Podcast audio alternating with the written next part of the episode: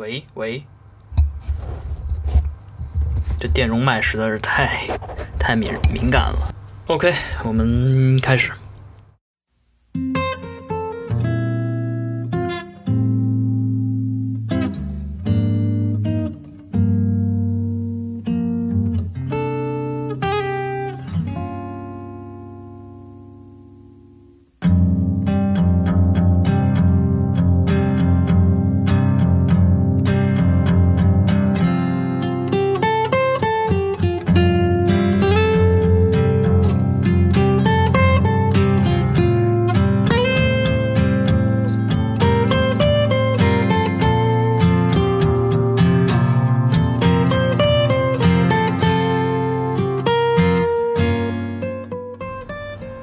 你现在收听到的是《面面相觑》，我是 Cedric 宋指导。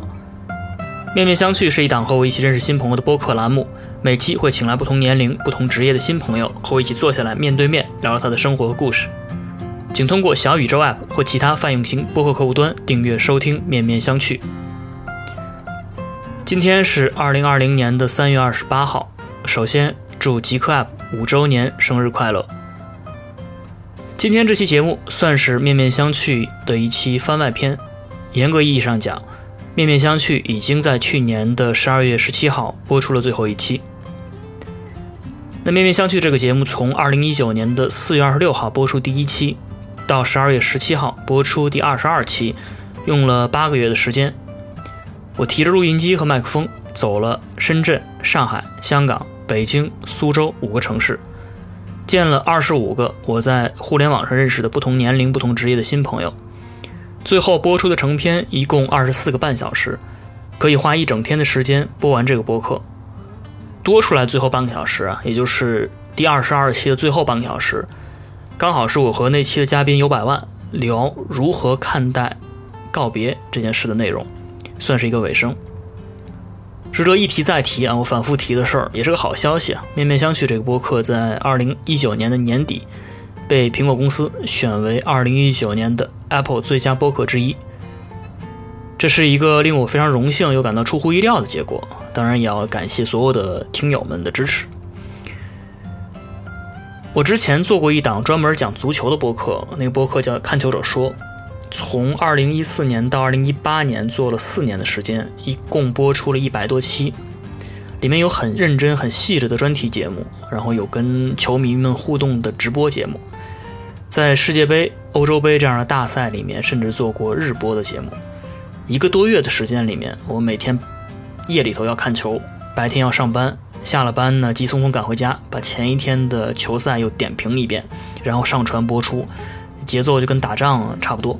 这个播客呢，当时我邀请了好几个好朋友做嘉宾，每期呢节目我会做很细致的准备，有的时候写台本，写上千字台本那种。在中文播客圈里面，体育类的播客比较少。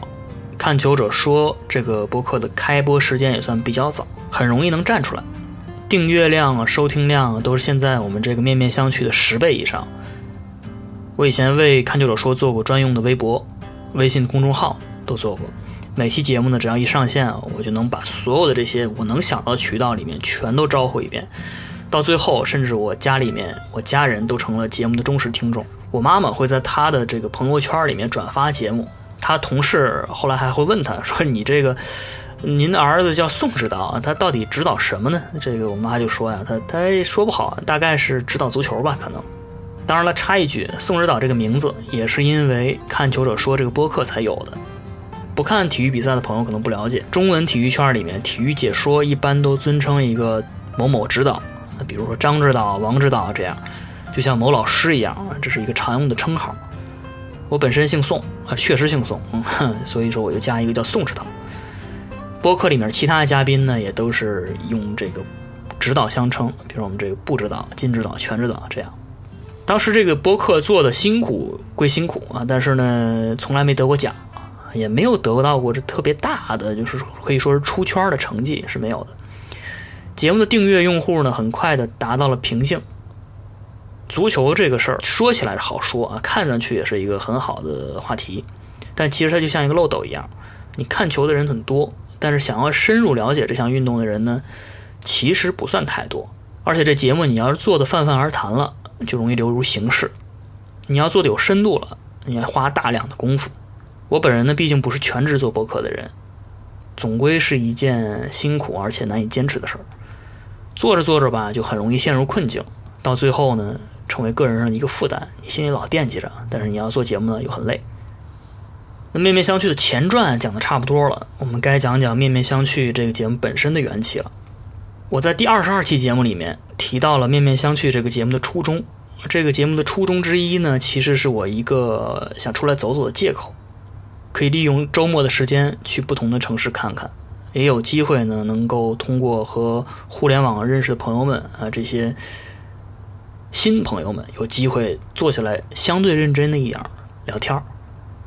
这个想法最早的萌芽呀，是在二零一八年的年末，极客 App 它搞了一个跨年的聚会，在那个聚会上面呢，我第一次见到了很多啊，这也是在极客社区里面认识的网友们，也在那场聚会上讲了我二零一八年一整年里面跟不同的这些基友们见面呀，也就是聊天呀，包括一起玩儿这些事情，也就是所谓的面基的这些故事。那我本身呢有做播客的经验，所以如果说在面基聊天的时候能把我所有的这些聊天的内容录下来，呃，应该有点意思，就聊了也不白聊。但是呢，你既然说，哎，我总归是要见见新朋友，那不妨用播客的这种形式，把所有的这些见面串起来。有最初这个想法之后呢，我大概又用了三个月左右的时间，嗯，边想边计划边做，这样。打磨，不断打磨这个博客的定位和形式。我见到了有百万，见到了安纳金，见到了 Keith 一位真人用户，还有其他几位基友。我聊起这个计划，他们也呢给了我很多建议。于是呢，就要说面面相觑这个播客的定位和本质。面面相觑的签名档或者说 slogan 吧，大家有的朋友可能看到了五个字儿，就见见新朋友。我给这个播客呢，一开始的时候定了五个原则。这五个原则呢，第一个是关于人的，也就是嘉宾范围。见见新朋友这里面最重要的一个字儿是“新”。我把这个节目的嘉宾的范围严格设定在这一两年里面，通过网络啊，更严格的说是极客社区里面认识的新朋友。所以，如果是我很久以前就认识的老朋友，我就算再想聊。也不会请到这个节目里来。那每期能有一到两个新朋友聊聊我们是怎么认识的，然后呢，以及他最近在忙什么，还有他自己的一些经历、一些有趣的事儿。所以虽然说有些嘉宾呢是我之前其实有机会见过几面的朋友，但是可能没有深聊，没有一对一的这样坐下来聊。但是我最后啊统计了一下，就所有的节目播完之后统计了一下，这里面真有一半的朋友，就超过十个朋友啊。真的是我第一次见的人，就我之前没有见过他，就是那种我知道他长什么样子，我可能呃在网上见过他的照片，但是我人本人是第一次见，所以第一次见面的时候，我就拿出录音机和麦克风这样录音录我们的对话。我呢只能通过之前在网上对他的一些了解展开话题，这个实际上是有点有点刺激的体验。因为你不知道他的说话风格，他的说话声音你都不知道什么样子，而且你面对面和第一次见面的人聊天，这无论是谁啊，或多或少都会有一些陌生，有一些拘束的感觉。在这个环境下推进对话，你也不知道这对话会走向哪里，有不少这种未知的可能，有很微妙的这样的尴尬感。这个人和人之间见面是有这个气场可言的，有的人呢很对你的口味。有的人呢就不是这样，话不投机半句多，是吧？这种情况很常见。面面相觑呢，我试图还原这种初次见面的感觉。你和他第一次见面，那你们之间能不能成为朋友？哎，不知道，聊聊看吧。所以说，面面相觑这个名字本身也是一个谐音梗。如果你聊不下去，那就真的会面面相觑。啊，就本身那个字儿是吧？面面相觑的意思就是两个人面对面。那么待着，也不知道该说什么，这是这个字面意思。但如果你聊得很开心的话，哎，可能也能聊出一些趣味出来。但是最后还好啊，真正聊不下去的时候很少很少。毕竟我选择的这些嘉宾里面，都是我之前在网上已经比较熟悉的网友，就算是气场对不上啊，你客客气气聊上一个钟头，对我们彼此来说都不算是一个太难的事儿。所以说，还是要特别感谢我们所有的这二十五位朋友，这二十五位嘉宾，他们呢各有特点，嗯、各有可爱之处，呃他们都很棒。第二条原则啊、就是所谓见见新朋友这五个字里面啊，见见是吧？就是一定要见面，这个是前提。播客啊，仅仅依靠声音介质来传播。录一期播客呢，其实不需要真的见面。很多有很有名的那种播客录制都是异地完成的，包括我之前自己做那播客叫《看球者说》，我们节目的常驻嘉宾呢，有的人在北京，有的在上海，我本人在香港。我们每期节目都其实像开视频会议一样啊，我们各自录一一轨声音，然后他们把这个声音统一交给我，我来做后期，我来把所有的这些音轨混起来，再做剪辑、上传、播出这样子。那其实呢，面面相觑也是可以通过这种方式来远程录，呃，毕竟都是大家都是网友嘛，你在网上见面，连上网视频很容易是吧？这样，而且也可以节省路程的奔波，录制效率呢肯定更高。但是呢，这个效率高的同时，其实也舍弃掉了就是我前面说的那个特点，就是两个人真正面对面见面的感觉。科技发展到现在，你就虽然说网速很快了啊，再快，视频再流畅，人和人见面的现场感，我觉得还是很难被视频还原和替代的。在我们这播客第一期里面，我就提到过这一点。我说人和人见面啊，身处同一个物理空间里的体验是非常重要的。这就是说，我们之间除了你一句我一句对话本身，啊，这话与话之间的停顿，甚至我们两个人之间眼睛的对视和人与人之间的那团空气，它本身都是见面这件事儿整体的一部分。而且同时呢，见面的时候往往根据地点的不同，也会有其他的一些事情啊。比如说我跟陈布斯第七嘉宾是吧？他见面的时候呢，我们是在腾讯的大楼里面，在他办公场所。那见面之前呢，我们要先去给我打印一个访客证。之后跟 CD T 君见面，那见面是在我家里面，我们三个是边录节目边看了一场欧冠比赛，那是后半夜的时候。跟阿 Sir 见面那期呢，看他开车；跟这个约小亚见面的时候呢，一块儿我们喝了咖啡，等等，各种各样的不同的环境。因为要在不同的城市之间奔波录这个节目，所以我们几乎每期录音的环境都不一样。这个细心的听友，你可以在背景声里面可以听到不一样的感觉啊。当然，有人 有的时候噪音比较大，但有的时候你能听到，哎，很很很微妙、很细致的声音，其实都有。这些其实都是现场感。我很，至少在这个节目里面，我很看重这个感觉，就是那个时刻，我跟你见面，我们俩见到了，在那个时刻见到了，一起坐下聊天，见到了就是见到了，就像水流过一样。那同一个时间呢，同一个时刻。他不会再回来了，这也就是日本人讲的，现在已经被引用烂那个概念，叫一期一会。当然了，每次去现场见面聊天的效果很好，这确实。但是无论是时间成本还是经济成本，这个都不小。等一下我们再说这个事儿。第三条原则是关于内容和时长的，因为每个嘉宾的工作、生活、兴趣爱好都不太一样。所以每期的话题侧重点都有所不同。我非常喜欢一个已经停播了的节目，这个节目叫《锵锵三人行》，嗯，可能我们的很多听友也都喜欢这个节目。里面的主持人叫窦文涛啊，他请来各路嘉宾一块儿来聊天南地北，什么什么题都有。那一开始的时候，你可能会觉得啊，很多嘉宾聊得很好，很有深度，很有意思啊。但是呢，窦文涛好像除了讲讲黄段子之外，包括说广告之后见啊，说？说 Q 广告之外，他其实好像没有太多作用吧。但是看久了，你就能明白，就是他其实把握谈话的能力、接话、捧哏这些能力都非常强。虽然是主持人，但是他在话题上其实是一个，我们说是一个助攻，是一个喂喂饼的，或者说是架炮的。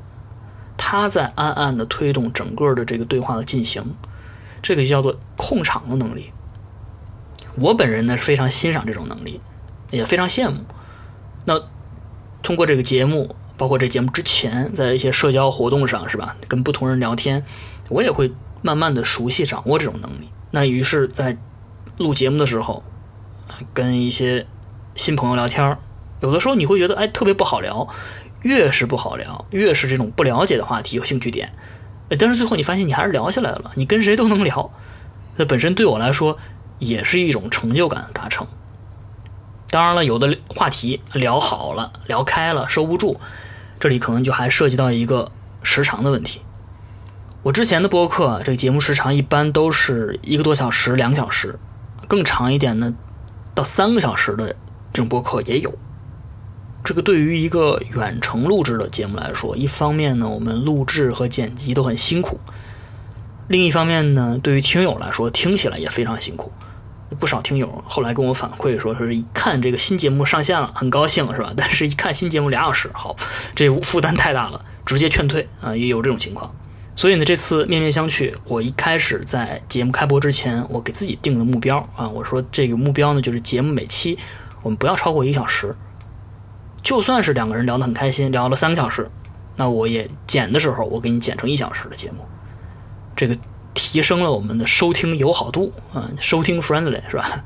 到最后呢，我们发现整个节目都播完，基本上我能按照这个目标完成。不过也有几期确实实在是不舍得啊，剪的时候呢还稍微保留多了一点不过好在是那几期后来听众反馈都比较好，大家好像也没有太在意这个节目稍微长一点的事实。甚至还有个朋友说：“吁，这期两个小时，开心开心啊！这周有东西听了。”嗯，我我看着其实我心里还是有窃喜的。我之前本来限定这个限制，后来自己打破了，觉得稍微有点不好意思，但是大家还还挺满意的。这是第三个原则啊，是关于内容和时长。第四条原则呢是叫做不出圈推广，跟我之前做播客相反的一点，我前面说了，我之前尽量的我所有的这些渠道都用上，啊，让大家知道我做了这么个东西。但这次呢，相反，我除了在极客和后来的 Jello 之外，没有在任何的社交媒体主动推过这个博客。我这节目常更新的两个平台，一个是喜马拉雅，一个是网易云音乐。在这个上面呢，也只是简单的一直在上传新节目而已，没有做过多的这种主动的动作。这其实是一个低调的决定啊。这个低调的决定呢，但它其实是给了我很大的帮助，因为我的更新压力小了不少。呃，最终呢，也能让我坚持到底。这个也放在下一点，我们再细说。不出圈推广，这个看起来是主观上我限制了节目的传播范围和传播速度。但其实呢，你能够更聚焦，你把更多的精力对准的这个圈子里面，面面相觑，是依托于极客社区而生的，所以呢，这个节目也相当于是极客社区特供。当然，做节目肯定不是写日记了，有观众，有很多的观众，有很多的听众，哎，总归是很重要的。我本身呢，在极客上的关注者，我觉得挺多的，至少现在目前是过万了，已经活跃的这些。朋友也很多，那节目里面呢，我们请来的很多嘉宾也都是所谓的大 J，是吧？就是你如果说把极客比作一个小镇的话，那有这么几个是极客是镇上的话题人物，我这节目播出去收听量有保证，肯定是有人来听的。那最后呢，我是把定位锁死在这么一个小镇上，让这个节目成为小镇上的一个常规的内容形式，大家其实很容易会接受，门槛很低，而且呢，随着你节目的播出。大家会对这个新节目有期待。这期里面聊的事情，我可能有不同的看法，那我会在评论里面跟大家聊。那还会说说下一期会找谁呢？呃，很多新的东西会生长出来。这个就是一个节目本身，或者说你任何的一个内容出来之后，它自己的生命力。节目做完了之后，它可能就之前说的那些，当然有些书呀，或者是电影啊之类的，做完之后。它跟创作者本身有关系是有关系，但是可能关系就不那么大了，因为他自己呢本身已经有生命了。那大家可能对这个东西有不同的解读，然后呢也会有一些新的东西生长出来。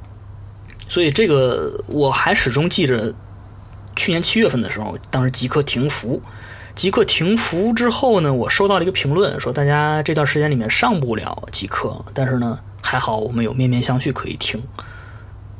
我当时其实挺感动的，我觉得这个当然也不是我一开始预想的，但是大家发现这个节目反而给大家提供了这样的一个，你说陪伴也好，或者说一个一个寄托也好，哎，我觉得挺好的。那极客社区呢虽然是小，但你把整个的人群放大了看，那其实也是互联网的一个缩影。大家的这种日常关心的事情都不会差太多。那社区之外的朋友呢，对于社区内的话题也可能会产生共鸣。所以说到后来，其实让我惊讶的一个一件事情呢，是有一些朋友啊是之前不带极客的，但是他通过听这个播客，他了解到了极客，下载了这个 app，最后呢和这个社区里面其他的人成为了朋友。这个事情是我一开始没想到的，但是他最后呢还真的有这样的事儿。我就想到说那句话还是有点道理，是吧？就是越是本土的，越是国际化啊；越是私人的，越是大众的。所以这个选择不出圈推广，这个定位呢非常的聚焦，非常的清晰，那反而收到了很好的效果。第五条原则是周更，然后到年底结束。那播客也好，短视频也好，你哪怕写个公众号也好。只要是做内容啊，你最常见的什么事儿是吧？最常见的就是就是被催更，总会有人说啊催更催更啊，新的什么时候上是吧？这是最常见的事情。之前呢也有别的朋友想做播客，我跟他这个聊过这个问题，就是播客呀，什么东西最难？第一期很难，因为你从零到一，你要迈出这个第一步，这很难。那第二期呢？哎呦，也很难。我说也很难，因为你可能是在第一期无人问津、没人去听的基础上，或者说你可能收到了一些反馈，那你要针对这些反馈，可能要改进或者要改变。那在这种情况下，你要做一期新的，嗯，不太容易。但是我说第一期、第二期过了，最难的其实是第三期。你所谓事不过三嘛，对吧？你做到第三期了，你就要考虑整个节目形式的问题、更新频率的问题，节目要进入一个常规播出的这种路径上来了。但你可能你本人只有三分钟热度，你觉得播客这个事儿太费劲是吧？费了半天劲没人听，或者说呢，你觉得这些也不过如此是吧？也没有太大意思。最后就是啊，一鼓作气，再而衰，三而竭。所以说，我们看太多的博客，只有第一期，只有第二期，三期这儿呢是个坎儿，之后就没有了。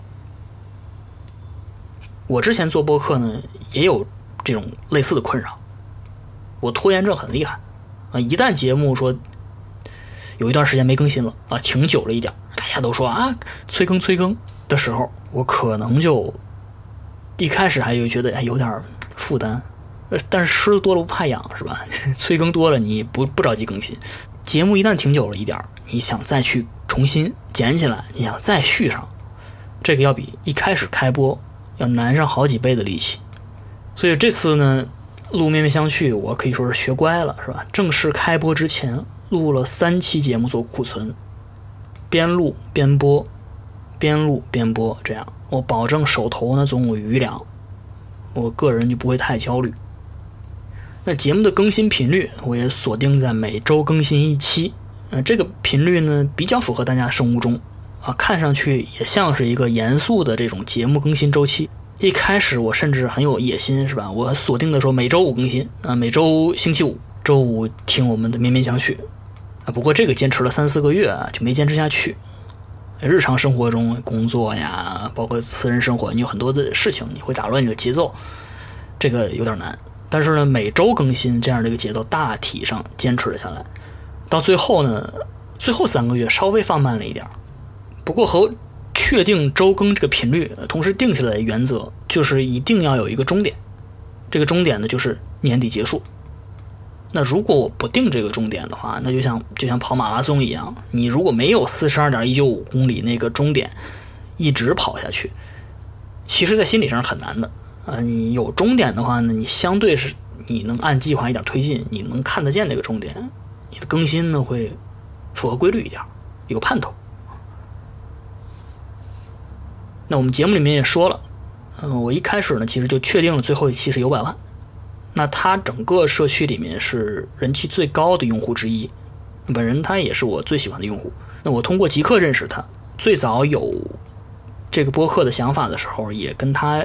一开始就交流过，不过一开始我本来想从他开始，因为这对于一个新节目来说是很好的起点啊，这人气上肯定是没问题。但是最后我还是决定说，我不如整个一段路走下来，到最后到他这里结束，我觉得这是一个很好的安排。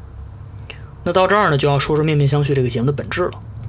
很多朋友很喜欢我们这个播客，说每期呢能带我们认识一个新朋友，很有趣。这当然是这个播客的目的，但是在我看来，与其说我要给大家介绍新朋友，不如更想说介绍我自己，或者说记录我自己。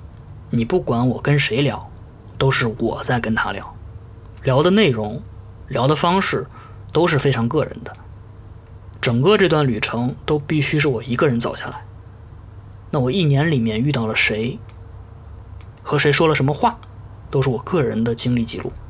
所以我说呀，面面相觑，它本质是一个真人秀，或者说纪录片。每期聊的内容，我们谈了什么事儿，本身并不是最重要的，重要的是我整个一年四季、春夏秋冬这么走下来，跟不同朋友见面的形式，我把这个形式看作大于内容。那在整个的华语博客圈里面，讲故事的博客、轻谈的博客都已经不在少数了，但是个人向的、有开始、有终点。有明确的实际物理空间位移的播客并不多，所以说呢，我每期节目开始的时候一定要强调这期是在什么地方、什么时候、跟谁是在什么样的场合见面，这本身都属于一种实验性质。那然后越来越多的嘉宾和越来越多听友会听着这个节目，陪着我走完这趟旅程，去解决播客开播一开始我自己的一些疑问。那这些疑问很多啊，其中一个就是我到底是怎么从一个社恐、把社会恐惧症、社交恐惧变成一个能和陌生人聊天以及交朋友的人的？那到今天呢，这个问题的解答也慢慢清晰了。面面相觑这件事儿能成，是极客社区让他能成。之前我说过。只有极客能让我和网友见面。我说坦白讲，我从小都不是一个习惯于和别人打交道的人。我小时候经常关在屋子里面，一个人看书，一个人看球，一个人打游戏。就说到底，我是一个很内向的人。我后来去英国上大学，住单身宿舍的时候。我之前在节目里面应该讲过这个故事，就是我几乎每次出门，我都会在这个门镜里面、猫眼里面确认楼道里面确实没有人了，我再出去，因为我不想跟别人打招呼。我见到需要打招呼的场景的时候呢，不知道该说什么，感觉有点尴尬，这其实非常社恐那种表现。但是后来逐渐的啊，随着工作，包括像像是极客，我觉得极客这个事情真的是给我。改变很大，因为呢，通过极客，我能认识到这些各行各业、不同地点、不同年龄的这些朋友们。但是他们这些朋友呢，可能会有有我跟很多人有有共同的兴趣，有相似的品味，有共同的语言，能一块聊。然后呢，我在网上跟他们聊得很开心，线下呢见面之后，发现哎，果然这个人很有意思。那其实让我作为一个朝九晚五的上班族来说。我其实有更多的机会呢，我可以认识不同的人，我看到不同的生活，我也可以有不同的体验。那其实，在这种我之前说，我说这是有限的时间和无尽的日常里面，有机会跳到更远，我能突破我自己生活的边界。这个当然要归功于极客这个产品本身是非常 decent，也 就是非常得体的设计，以及就是这群人。在命运相觑里面啊，我们提到过所有的这些品质，包括少年心气，没有过分的企图心，有各种无用但是有趣的兴趣爱好，聪明、善良、真诚等等。这些其实或多或少都在这群集友上面有所反映。那你和这些网友呢，之前不认识，平时呢也没有很深的工作和生活联系。那其实是相对松散又相对灵活的关系，这种关系其实反倒让人舒服。那大家之间呢没有更多的现实的牵绊，没有利益的往来，但是他呢却经常出现在你的视线里面。这个视线就是所谓的时间线，他在这里面分享生活。你可能对他每天穿了什么衣服、吃了什么东西，你都很清楚。你们之间啊，就成为了这种呃又熟悉，但是可能又陌生的这样的邻居关系。现在一个游戏很流行，是吧？就动物森友会，我觉得这个跟这个游戏有点像。很多朋友很喜欢玩这个游戏，那里面有个岛啊，你的这个岛上面有一些动物小伙伴。你说你对这些动物小伙伴有什么的感情上的联系？或者你你对他有什么意见吗？对吧？你开个玩笑了，除非说他长得特别丑，你可能想把他赶走，对吧？但其实多数时候呢，你觉得他还挺可爱的。有的时候你跟他一来一回唠叨两句，也挺让人安心的。你们之间更多的是没有太多负担的分享和陪伴。于是你会发现，这种啊，就网上的这样的社交关系里面，你也交到了很多很好的朋友。大家能很聊得来，甚至也可以成为现实生活中无话不谈的朋友。人和人之间的关系啊，最复杂也最有意思。说到这儿呢，要谈谈播客这个东西，或者说媒体形式，我们展开讲讲。我最早听播客是在二零零五年，当时听的那个播客名字叫做 Anti Wave 反播，主播呢是电台人平克和大学生飞猪。这飞猪就是现在的微博大 V，也是那个 vlogger，叫 Fly Pig。当时我读到了一期《三联生活周刊》，那期的专题就是讲播客这件事儿。我读了之后呢，我下载到 MP3 里面一听，啊，觉得挺有意思的。我当时刚上大学不久，每天晚上我们宿舍都十一点钟熄灯，那熄灯之后就听点东西啊，当时睡前听一听播客就成了一个习惯。后来他们的播客呀，做了几年就停掉了。那之后呢，我又听一些其他的播客，最常听的是 BBC 的足球博客。直到二零一四年左右，喜马拉雅、荔枝 FM 等等这些手机应用逐渐出来，相当于是华语播客的第二波兴起。当时还有一些播客，像像 IT 公论这些播客呢，我都经常听。我自己呢，当时也是在那个时间段里面开始做了。看球者说这个博客，再然后就是最近这两年，播客突然又开始火了起来，是吧？新播客越来越多，听播客的人也越来越多，还见到有一些播客的社区，关于播客的商业化讨论等等等等。有一个话题在播客圈里面经久不衰，就是所谓的北派和南派。北方人爱唠嗑，爱唠叨啊，谈天说地；南方人呢比较严谨，做的内容很精致。但其实这件事情，所谓南北之争，在我看来，本质上是说，你听播客到底是为了什么？我们有些朋友听播客是为了获取知识、获取信息、得到信息量。不过要我说，你学知识最好还是看书，不方便看书呢，你就听有声书，这效率最高。播客这种东西，传播信息效率比较低，检索又很困难，你想学知识、捞干货太难了。所以我个人听播客完全是为了陪伴，我做博客也是为了陪伴和提供陪伴。音频这种形式啊，它有很多的不足，特别是相对于视频来说有很多不足。你想通过音频带货啊，太难了。你想在播客里面打广告，看不见摸不着，我还得上网再找，这效率太低。你要是商业转化，还得是视频才行。但是呢，音频的优势在于它本身能够提供一种私密的体验。虽然说看不见，但是你戴上耳机之后，收听的人啊，很容易会觉得是在跟自己对话。这就是为什么说 ASMR 这种东西有市场。这其实跟传统的广播一脉相承。传统广播里面有很多深夜情感节目，对吧？解开你千千心结这样的节目。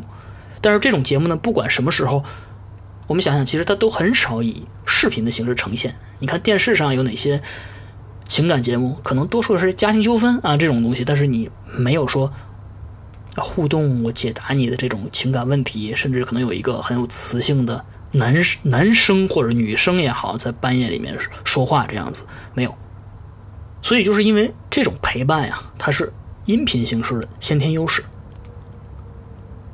于是呢，音频节目的收听忠诚度也比较容易得到。只要你习惯于听这个音频播客，那没事儿的时候，你其实很容易想起来。你打开它呢，它都在。这个陪伴的体验很稳定。当然，前提是你要在那儿，节目要在那儿，而且你节目要保持更新才行。说到这里呢，我们面面相觑里面提到的，我在极客上面做过，以前做过一个晚安电台这么一个尝试，也是提供一种陪伴。每天晚上我给你分享一首歌，呃，一次两次其实没什么，但是我可能坚持一坚持一坚持半年一年，那这个东西有很多朋友他看到这个，他觉得哦，它是一种陪伴，包括。对于我们这些球迷、足球迷来说，足球也是一种陪伴。这个东西是穿越时间、穿越地理局限的，它让人有这种期待、有安定感，它是一个稳定剂。所以最近这一段时间里面啊，职业足球赛都停摆了，球迷们也都非常难受。这是题外话。说回来，就是陪伴这件事情的珍贵性。我相信大家在最近这几个月里面都很有体会。以我个人而言啊，从一月底到三月底，现在的两个多月时间里面，几乎是准隔离状态。到三月底了，新冠肺炎疫情啊席卷全球。我本人呢在香港工作生活，但这香港呢基本上已经成了一个孤岛了。如果你要离开香港，几乎去任何地方，你都要隔离十四天。回到香港之后，你还要隔离十四天。这还是你没有染病、没有得病的基础上，而且更重要的是，大家谁都不知道整个的这个这条大船是吧，会开到什么地方去？整个的疫情什么时候会完全结束，谁也说不好。你所有的生活计划、工作安排全部被打乱，心理上的无奈、心理上的压力都会出现。可能我们现在听这期节目的听友里面。有正在生病的，呃，有在隔离中的，有哪儿也去不了的，有和家人分隔两地的，都会有。就在这种时候，你特别会意识到，人在一个大时代底下，一个大的这种灾难或者危机面前，人是有多么渺小，每个个体啊，有多么渺小。那所有这些事儿。集中的在短短的一两个月里面，全部的怼在你面前，这个信息量太大了，大多数人都都都信息过载了。又想到我们这播客，从去年四月份开播，马上今年四月了，刚好一年。一年里面啊，我们能经历多少事儿？那这些事儿呢，特别是你完整记录之后，你更能有感触。总体上来看，我算是一个挺乐观的人。但是你再乐观，我都觉得这段时间实在是够难的。我跟我朋友说，我说这可能是我们这一代人里面经历的时代性的最大的困难。你想，连奥运会都推迟了，和平年代里面，这几乎是最难想象的事情。不过人呢，就是还是容易选择性记忆。很多事情过去之后，再回头看，当时再难，之后想想都还好，都还过得去。所以这段时间里面呢，我自己能做的，就是尽量规律作息，保证运动，好好吃饭，相信时间。也和大家共勉。你想，连已经说了再见的面面相觑都能回来，就一定不要放弃对未来的期待吧。不过，不要忘记所有的这一切，那么这些东西都会成为我们生命里的一部分。有一天，我们会重逢的。谢谢你听到这里，今天的节目就是这样。祝你好运，再会。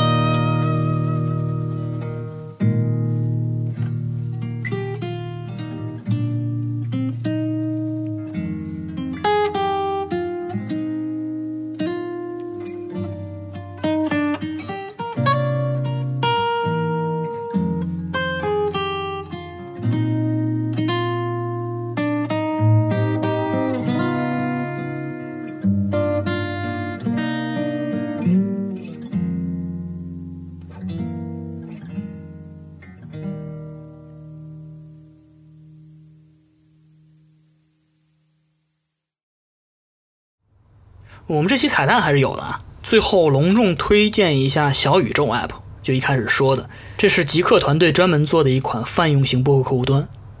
极客社区里面呢，有华语播客圈里面最棒的社区，很多水平很高的主理人和爱好者都在上面。我负责任的讲，这个 App 是目前国内最好的一款播客 App，希望听友们都去使用。